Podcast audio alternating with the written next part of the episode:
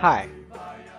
Welcome to Intermediate Portuguese, Sunday edition. I'm Ali, coming to you from Salvador, Bahia, and the voice you just heard was Carolina de Jesus. She was a poet, a singer, she wanted to be an actress. She was also what we call here in Brazil the improbable writer. First, she was black in Brazil after slavery was ended, 26 years only after slavery was ended, and uh, black people didn't really have any conditions back then to survive. Second, she didn't have um, education or she couldn't complete education, having received only two years of formal education, but she always loved studying and writing. And she went on to become one of the most important writers of Brazilian literature. But unfortunately, people don't remember who she is. There is a, a kind of effort here in Brazil to erase those important writers who come from the very poor here in Brazil. And that's true. That's true. We might think that is not true, but hey, that's something that people really don't talk about. So, today, after listening to this episode, you'll know a lot about her life. I had to leave lots of things out because she had a very um, eventful life, but I included the most important parts, excerpts of her book as well, some of her songs, and uh, some music by her, and also some information about the favela, something that every Brazilian knows what it is, but sometimes we don't want to talk about that because that's so sad, right?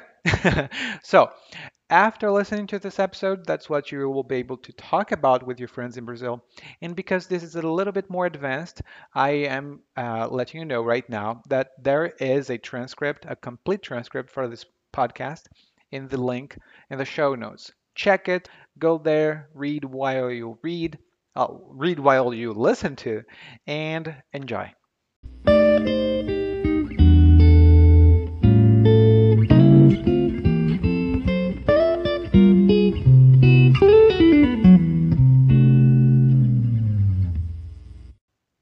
Carolina Maria, a poetisa negra. Era assim que se apresentava uma mulher de rosto cansado nas redações dos jornais de São Paulo. E a redação do jornal é onde acontece o trabalho principal do jornal. É onde os jornalistas escrevem, os redatores redigem, os revisores revisam e os editores editam. É o escritório do jornal, por assim dizer. Então, a Carolina de Jesus, a Carolina Maria, ia para as redações dos jornais assim. Ela parecia cansada, né? Mas, apesar de seu rosto parecer cansado, seus olhos davam outra impressão. Seu olhar era cheio de esperança e sabedoria que uma vida de labuta lhe deu. E a labuta é o trabalho intenso, o trabalho duro e penoso e é, em geral, muito cansativo física e mentalmente. Fisicamente, principalmente, né? E como você vai ficar sabendo, a Carolina labutou muito, como muitos brasileiros ainda labutam. E agora imagine você ter a chance de ir para a escola, mas nunca poder concluir o ensino fundamental. O ensino fundamental aqui no Brasil corresponde aos nove primeiros, é, nove primeiros, né? Os nove primeiros anos da educação básica. Os alunos começam o ensino fundamental com seis anos e terminam o ensino fundamental com normalmente 14 anos, 13, 14, mas a cidade pode variar. Os nove anos do ensino fundamental são chamados hoje de primeiro ano, segundo ano, terceiro ano e por aí vai. Mas antigamente a gente chamava primeira série, segunda série, terceira série, por aí vai, mas a, recentemente a nomenclatura mudou. Nos Estados Unidos, as pessoas fazem o ensino básico ou elementar e depois o segundo ciclo do ensino básico, que se chama middle school, e depois tem o ensino médio. Essa é uma distinção importante quando você conversar com brasileiros, porque o sistema de ensino no Brasil quase nunca corresponde 100% ao sistema de outros países. Então, né? A Carolina de Jesus, cuja música você ouviu um trecho, um pedaço na introdução desse podcast, a Carolina de Jesus tinha completado apenas o segundo ano do ensino fundamental quando precisou interromper os estudos. Mas já naquela época, a sementinha do gosto pela leitura tinha sido plantada. Né? Era uma semente, como uma árvore. E quando ela interrompeu os estudos, ela ainda era criança. E por uma série de infortúnios, ou seja, por uma série de episódios infelizes e desgraças, ela nunca pôde concluir a educação básica, ficando apenas com aproximadamente um ano e meio de estudos. Ela nasceu numa comunidade rural da cidade de Sacramento, e essa cidade fica no estado de Minas Gerais. O ano era 1914 e fazia apenas 26 anos desde que a abolição da escravatura tinha acontecido no Brasil. Ou seja, havia poucos anos que os negros tinham ganhado a dignidade mínima de não serem escravos, né? Mas como tinha se passado pouco tempo, só 26 anos, eles ainda sofriam e sofrem muito, para falar a verdade, com esse preconceito e o racismo aqui no Brasil. E sendo negra, a Carolina provavelmente sofria muito preconceito e não tinha muitas chances naquela época, porque a abolição da escravatura no Brasil aconteceu sem qualquer planejamento. O governo simplesmente disse que aquelas pessoas que não eram livres agora eram livres e elas que se virassem. Quando a gente diz essa frase em português, fulano que se vire, é, que se vire ou que se virasse, a gente quer dizer que a gente não se importa com o que aconteça ao fulano. O fulano tem a responsabilidade de sobreviver, de resolver os próprios problemas, mesmo que não tenha condições. Você pode pedir ao seu colega de trabalho, por exemplo, pode dizer: por favor, me ajude a escrever este documento, pois eu não entendo, não sei como fazer. E o seu colega de trabalho pode responder: você que se vire. Esse documento não é minha responsabilidade. Você que se vire. Não é problema meu. Então, quando a atitude do governo foi de os escravos que se virem, isto significa que não houve nenhum tipo de reparação, nenhum tipo de proteção, nenhum tipo de plano para que todos pudessem ter condições dignas de vida. Então, Carolina já nascia com essa desvantagem porque sua família não teve condições e ela tampouco as tinha. Ah, e só uma nota rápida: tampouco significa também não. Alguns brasileiros vão dizer: ah, mas tampouco não existe, a gente não usa. Não acredite. É porque a gente aqui no Brasil lê muito pouco e não tem muita familiaridade com o próprio idioma. Mas se você utilizar a palavra tampouco, você está falando português muito bom e os brasileiros é que têm que aprender com você. Agora, continuando né, com a Carolina, porque a Carolina sim teve muita dificuldade na vida.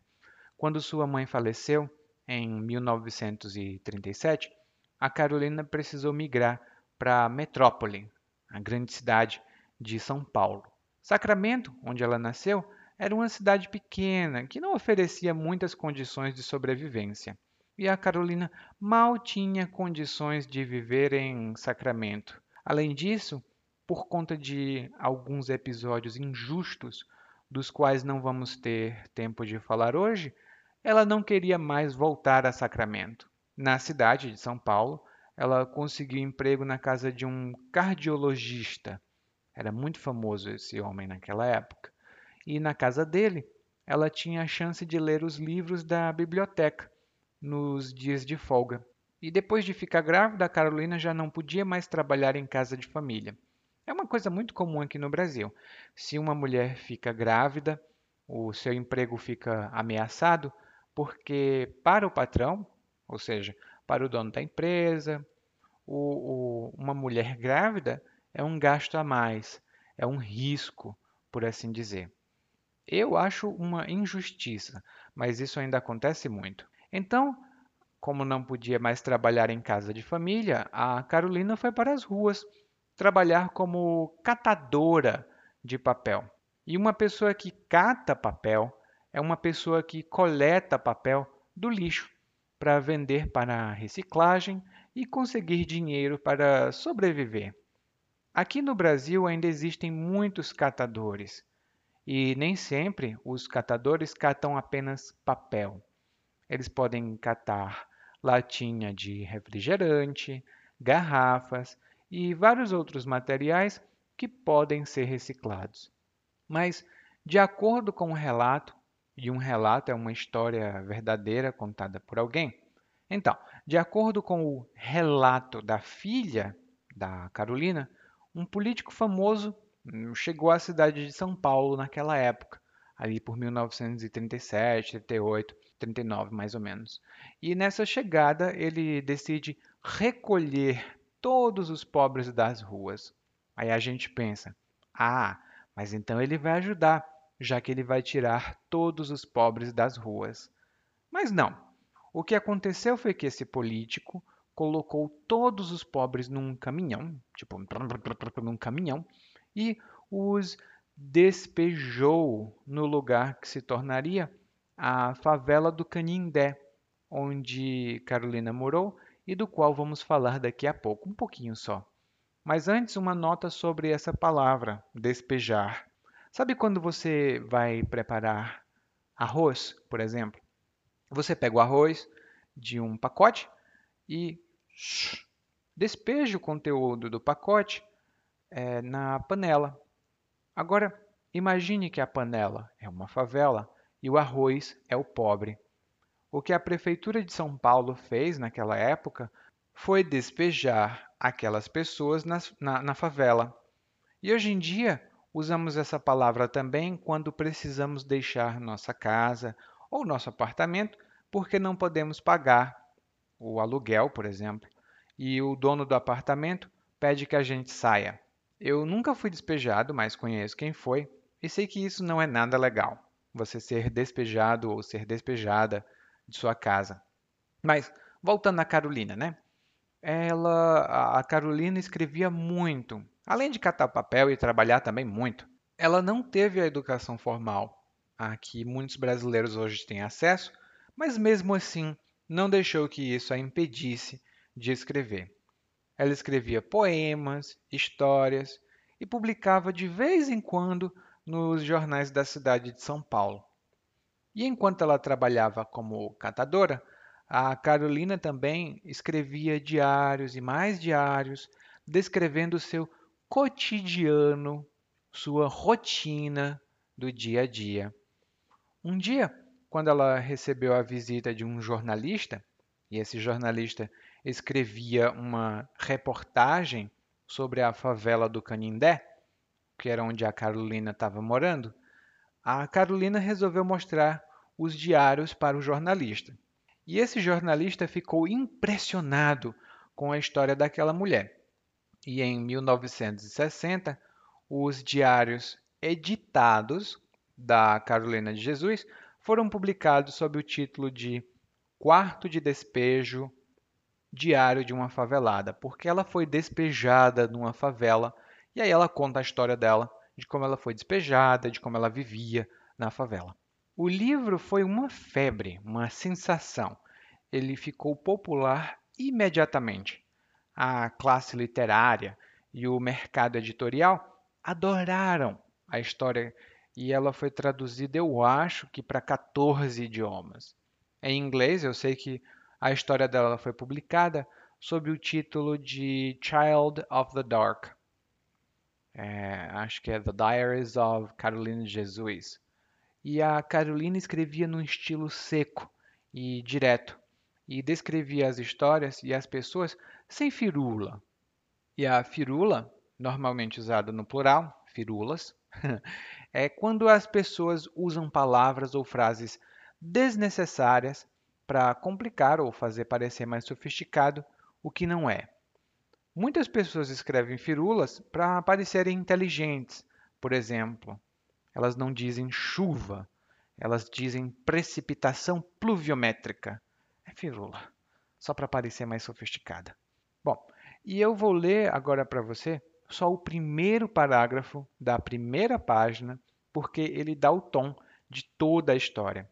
E quando uma tal coisa dá o tom de outra, significa que essa tal coisa serve como modelo ou parâmetro da outra. E vamos ao primeiro parágrafo. 15 de julho de 1955. Aniversário de minha filha, Vera Eunice. Eu pretendia comprar um par de sapatos para ela, mas o custo dos gêneros alimentícios nos impede a realização dos nossos desejos. Atualmente, somos escravos do custo de vida. Eu achei um par de sapatos no lixo, lavei e remendei para ela calçar. É um parágrafo muito simples, mas para quem vive na pobreza no Brasil ou conhece a pobreza de perto, é um parágrafo muito forte. Era o aniversário da filha dela, a filha que ainda está viva, graças a Deus, e ela queria comprar um sapato. Mas a comida estava cara. A Carolina escreveu que naquela época as pessoas eram escravas do custo de vida. Bom, isso não mudou nada. Eu já falo um pouco mais como o custo de vida influencia as favelas a, e a formação das favelas aqui no Brasil. Mas, continuando no parágrafo da Carolina, ela disse que não tinha dinheiro, então não era possível comprar o presente, mas ela encontrou uma solução.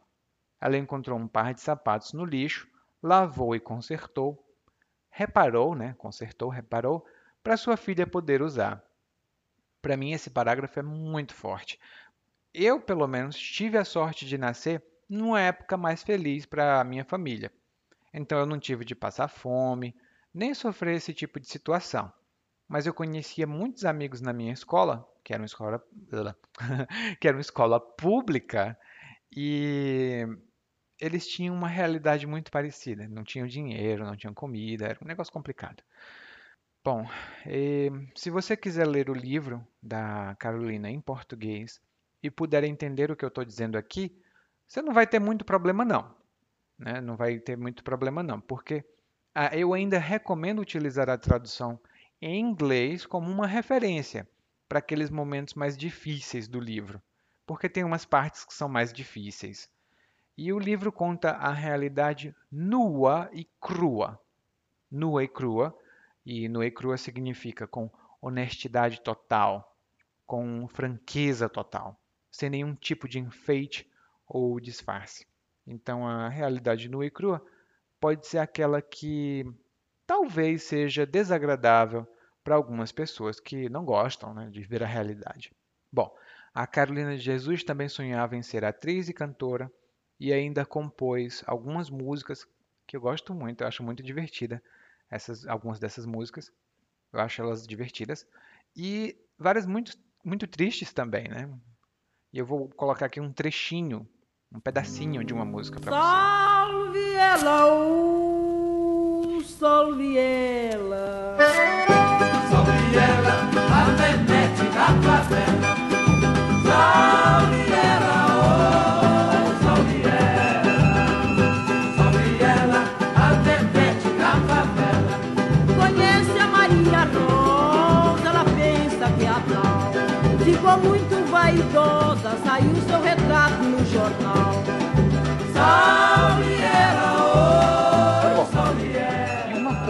que a gente falou hoje também, além da Carolina, foi de onde ela morava, né, na favela, onde ela morava, morou por muito tempo durante a, a vida dela.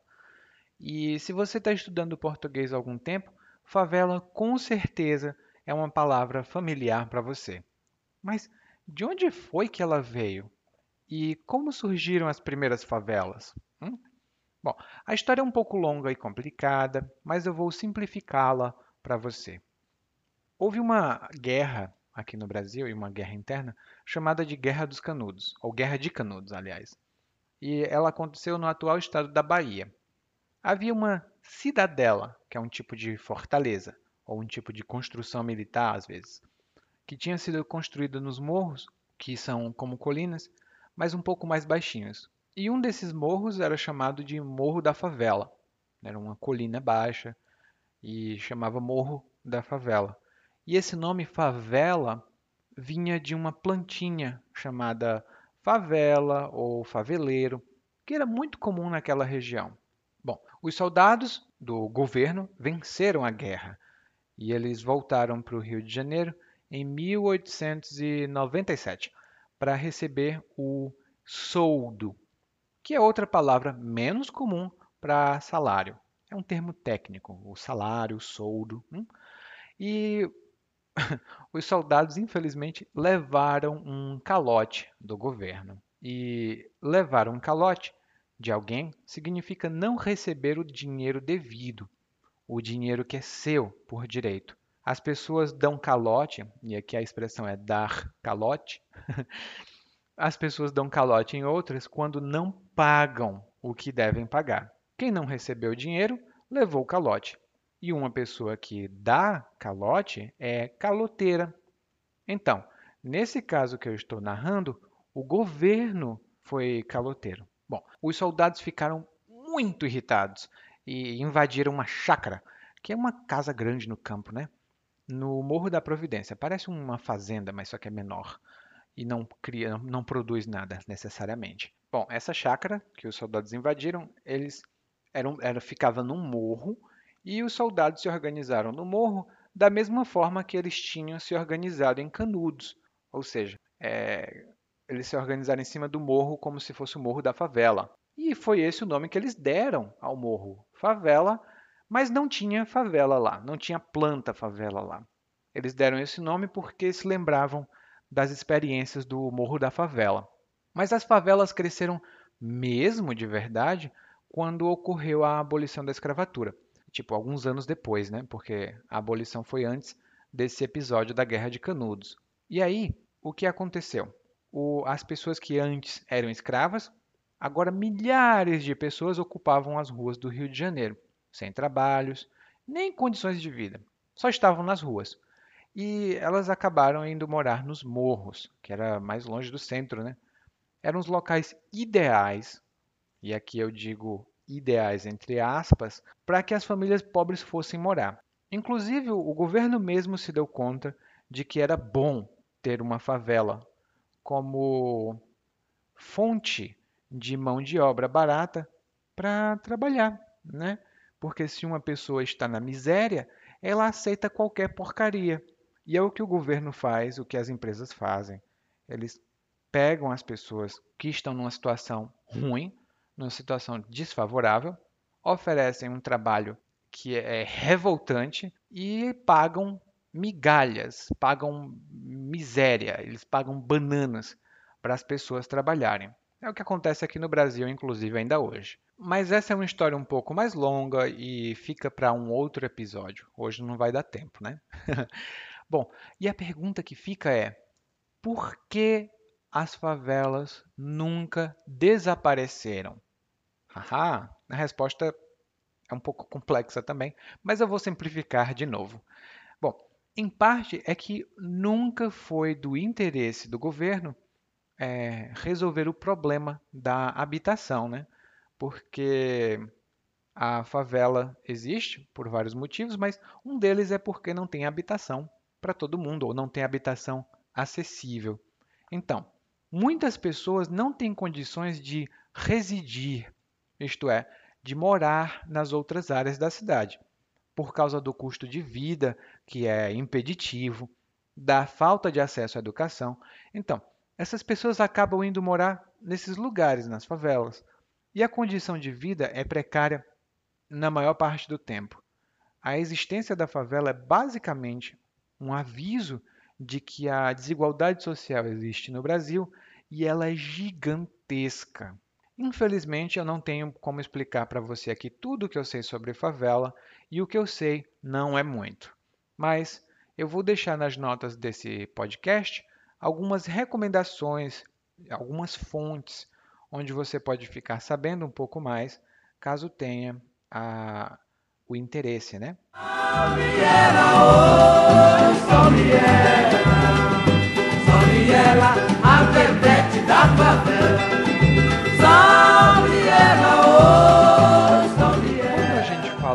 favela, uma palavra que talvez você escute muito é barraco. Você vai ver muito isso nas notícias às vezes. E a, a palavra barraco, a palavra barraco no Brasil tem alguns significados. Um deles é o mesmo que barraca, que é um tipo de construção provisória, feita com madeira ou lona. E a lona é um tecido bem grosso, que é como o tecido dos circos. Por exemplo, num circo, você vê a lona, geralmente colorida. Hum? E aí a palavra, é, como eu disse, né? A palavra barraco é uma construção provisória, mas na vida de muitos brasileiros ela acaba sendo a moradia permanente, ou seja, acaba sendo o lugar onde eles moram. E barraco também é usado na expressão informal armar barraco com alguém. Então, mais uma vez, armar barraco com alguém. E armar barraco, ou às vezes arrumar barraco, é, com uma pessoa, significa brigar com essa pessoa, fazer um escândalo. Né? Quando você arma barraco, significa que você está fazendo um escândalo, uma barulheira. Todo mundo fica olhando, tipo, ah, meu Deus, não sei o que, não sei o que, não sei o que, não sei o que, sua filha da nananana. Isso é uma pessoa que está armando barraco. E essa pessoa que gosta de armar barraco ou que arma barraco com muita frequência é uma pessoa barraqueira. Eu sou um pouco barraqueiro, como bom brasileiro, e eu tinha muitas vizinhas e muitos vizinhos barraqueiros também. Então, tipo, acho que é uma característica nacional ser barraqueiro também. E talvez você pense que um barraco como construção é a mesma coisa que uma tenda. É quase a mesma coisa no sentido de construção provisória, mas uma tenda vai ser sempre feita de algum tecido grosso, como a lona que eu falei.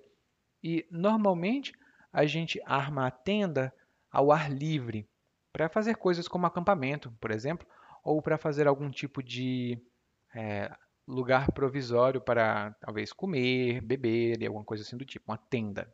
Às vezes até para vender coisas nas ruas. Bom, esses foram os tópicos de hoje. Foi um episódio bem diferente dos outros episódios, né? E se você tiver alguma pergunta, pode me enviar uma pergunta pelo podcast. Tem um link especial para isso. Ou pode entrar no meu site www.portuguesewithali.com e me contatar ou entrar em contato diretamente. Muito obrigado.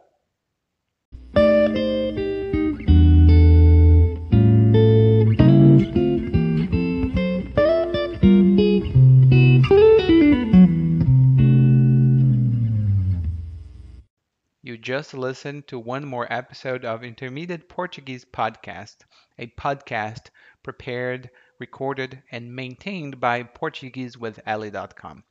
If you've been listening to this podcast for some time, did you know that we have transcripts? We don't have full transcripts for the Wednesday edition because I include the monologue, the main monologue, in the show notes. But for the Sunday edition, you can find the complete transcripts on our specially prepared website dedicated to reading in Portuguese. Did you know that? Go to the show notes of the Sunday edition episodes and check to see that we have a website there. Thank you for listening.